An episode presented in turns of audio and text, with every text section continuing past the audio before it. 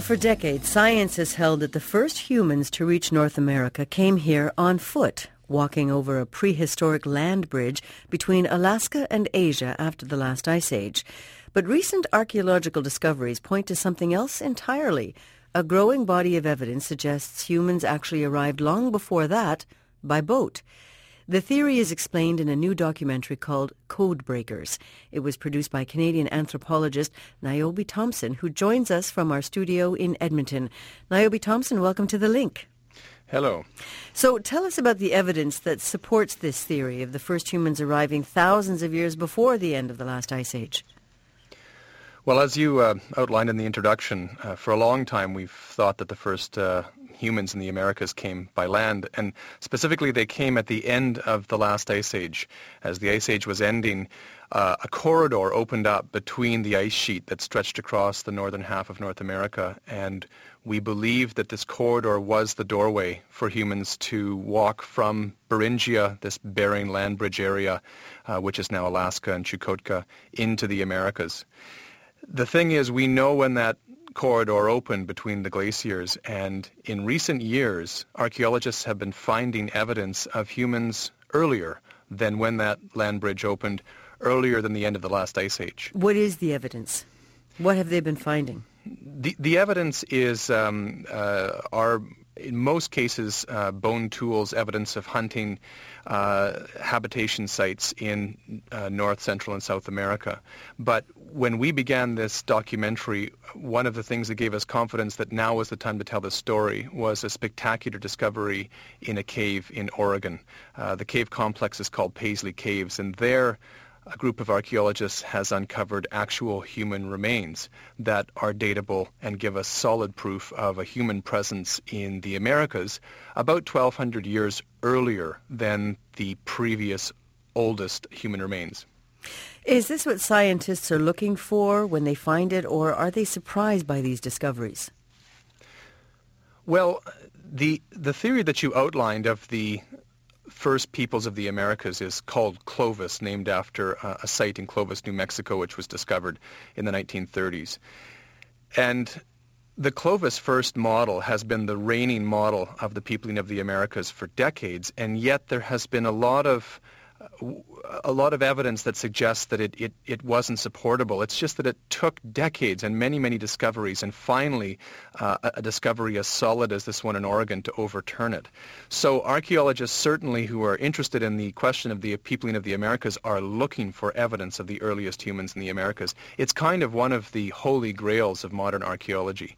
And so when this uh, when these human remains turned up in an Oregon cave, it was a, a moment of incredible excitement uh, in, in the field.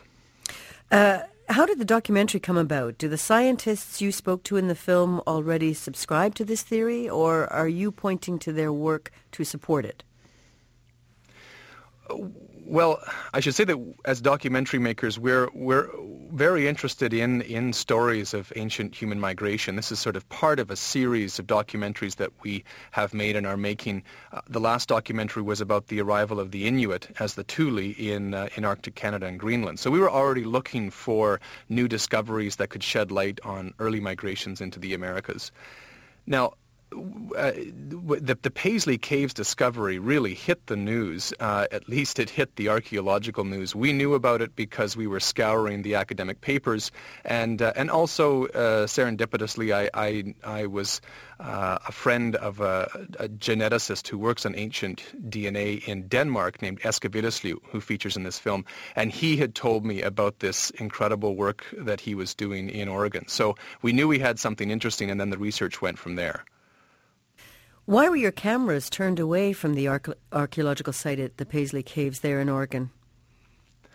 Well, in making this documentary, we wanted to not only outline the science around the peopling of the Americas, which is itself very interesting, but also to shed light on how science works and to give a sense of the politics of science, because of course scientists are human beings and they have egos and they have reputations.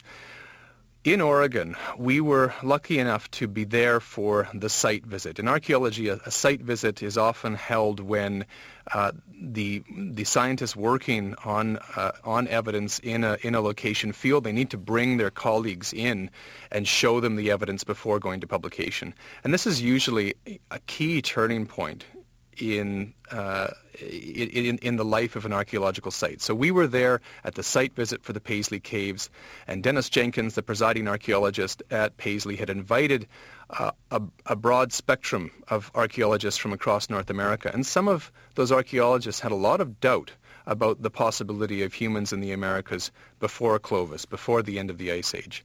And so it was a very tense moment, and, and uh, a, small number of the scientists who were at that site visit felt so vulnerable, I think, uh, that they didn't want to have uh, have the evidence presented to them that their theories were wrong so uh, on were, camera. You were being respectful?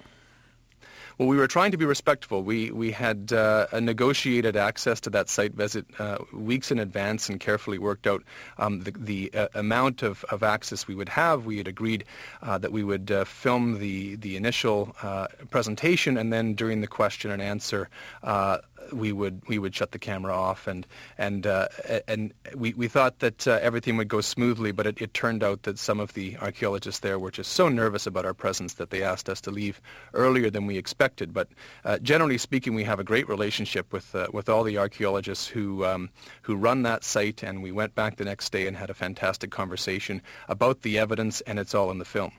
Why is there so much resistance in the scientific community? You talk of reputations being made or destroyed. Isn't science about finding the truth? Well, science is certainly about finding the truth, and that's what most scientists are after. But I think it's also important to understand that uh, to uh, to climb up in the world of, of, of the academy, uh, you you need to accumulate uh, interest in your theories. Uh, you need to solidify your theories with evidence. You need to attract grant funding. You need to build up your department. You need to, need to build up your research groups. And so reputations are uh, are made on the basis of a theory. The Clovis first theory, the theory theory that humans first reached the Americas at the end of the last ice age through this this, this corridor has been the reigning uh, American-centric idea of the peopling of the Americas for decades, and it has excluded a lot of uh, evidence and, and speculation from outside the academy. A lot of the best evidence that there are people here before Clovis has come from the periphery, come from places like South America and Canada. And so, you know, it's an interesting moment in science when, uh, when the barbarians are knocking down the, the gate. Hmm. Your documentary, The Codebreaker, suggests the first people, the pre-Clovis people, came to North America in boats. Tell us about the evidence for this theory. Well, I should just say that the the evidence we now have in our hands from Paisley Cave pushes back the earliest human presence in the North Americas by about 1,200 years. It doesn't seem like a lot. Instead of 13,000 years ago, uh, now we know 14,200 years ago there were humans in the Americas. The, the key thing is, if you go back that millennium and spare change, you're going from the end of the ice age into the high ice age, and the climate and, and, conditions humans were facing were much different. Humans simply could not have found a land route into the Americas 14, 15,000 years ago. The only possible route, if we accept that humans entered the Americas through Beringia across the Bering Land Bridge from Siberia, which the evidence says they did, the only possible route would have been by sea, skirting the sea coast, going from ice-free refugia to ice-free refugia, but being very accustomed to sea travel and to life on the ice. Is there evidence that their life was about more than survival? Did they do more than hunt and gather? Was there time for art, for instance? Well, uh, at this point, we're into the realms of speculation. There is very, very little evidence of the the way of life of these people going that far back. We have um, in the case of the, the Paisley Caves, all we have is, is fossilized human excrement. That's it, full of, of DNA, but we, we have no, uh, no bone tools, um, no, no art of any kind. And so Nothing we, we can walls. only we can only speculate. No, nothing on the walls. Uh, of course, these people were doing an extraordinary thing. They were they were traveling across continents, uh, across seas, and and surviving in an ice age environment. So that must have been a great preoccupation. Uh, just the, the, the, the need to survive. What, why would there be no bones? Sometimes there are bones, sometimes there aren't. But in the case of the Paisley Caves, uh, which is the earliest evidence of human occupation, uh, what we have are are a large number of, uh, of turds, basically, of fossilized human excrement. And we've been able to identify that as human. We've been able to carbon date that excrement and to extract uh, DNA from it. But it seems that uh, in this cave, uh, this is, was not a permanent habitation site. It was a place where people came and sheltered, possibly fished on the edge of, a, of an ice age lake, and then moved on. Do we know where these first humans set foot in North America? Well, the, the other very intriguing site for which we have good evidence at this period is all the way south in Chile. It's called Monteverde. It's it's halfway down the, the, Chilean coast, and and Monteverde was the first of these sites to really rock the establishment and, and cast doubt on on Clovis first. That's a long way away from Paisley Caves, but this is why uh, scientists are beginning to talk about the coastal migration theory. How else could humans have traveled so rapidly such a long distance? And then other corroborating evidence that, that, that traveling by boat was a good survival technique in general. You found people in eastern Russia who seem to lead a life not unlike that of these ancient pre-Clovis people. Is there any way of knowing if they're direct descendants? Genetic evidence uh, suggests that there isn't a terribly tight connection between the present-day um, Inuit or Yupik population of the of the Bering Strait and Paleo-Indian populations in the Americas, the first populations of the Americas. I mean, there is a relationship, but uh, the relationship is stronger with other uh, indigenous peoples further into Siberia. But the point for us to go uh, in going to the Bering Strait was to look at how people survive today in an ice age environment. And we, we went to the Russian side because these are very isolated communities, communities where people survive on what they hunt uh, on the sea and, and on the land.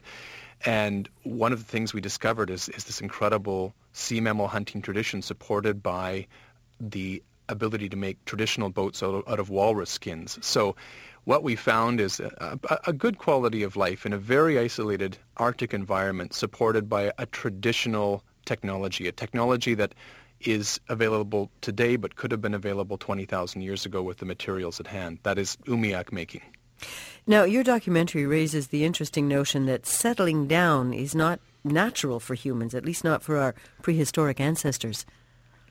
I am glad you pointed that out. It's it's an it's an important point. We were talking with um, Professor Piers Vitebsky at Cambridge University, who's an expert on modern nomadic uh, cultures of Siberia, many of them reindeer herders.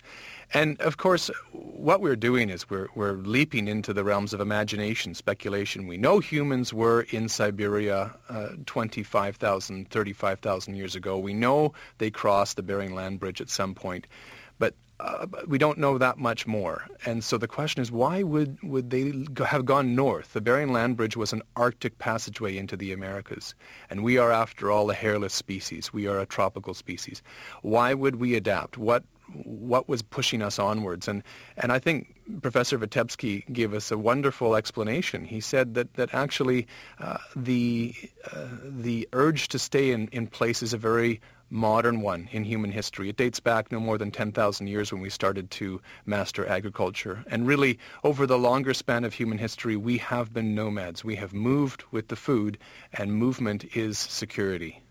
Well, there's great migrations around the world right now uh, in, in different ways. Now, tell me, after Inuit Odyssey, and Codebreakers is the second film in what's turning out to be a trilogy for you. What's your next documentary about?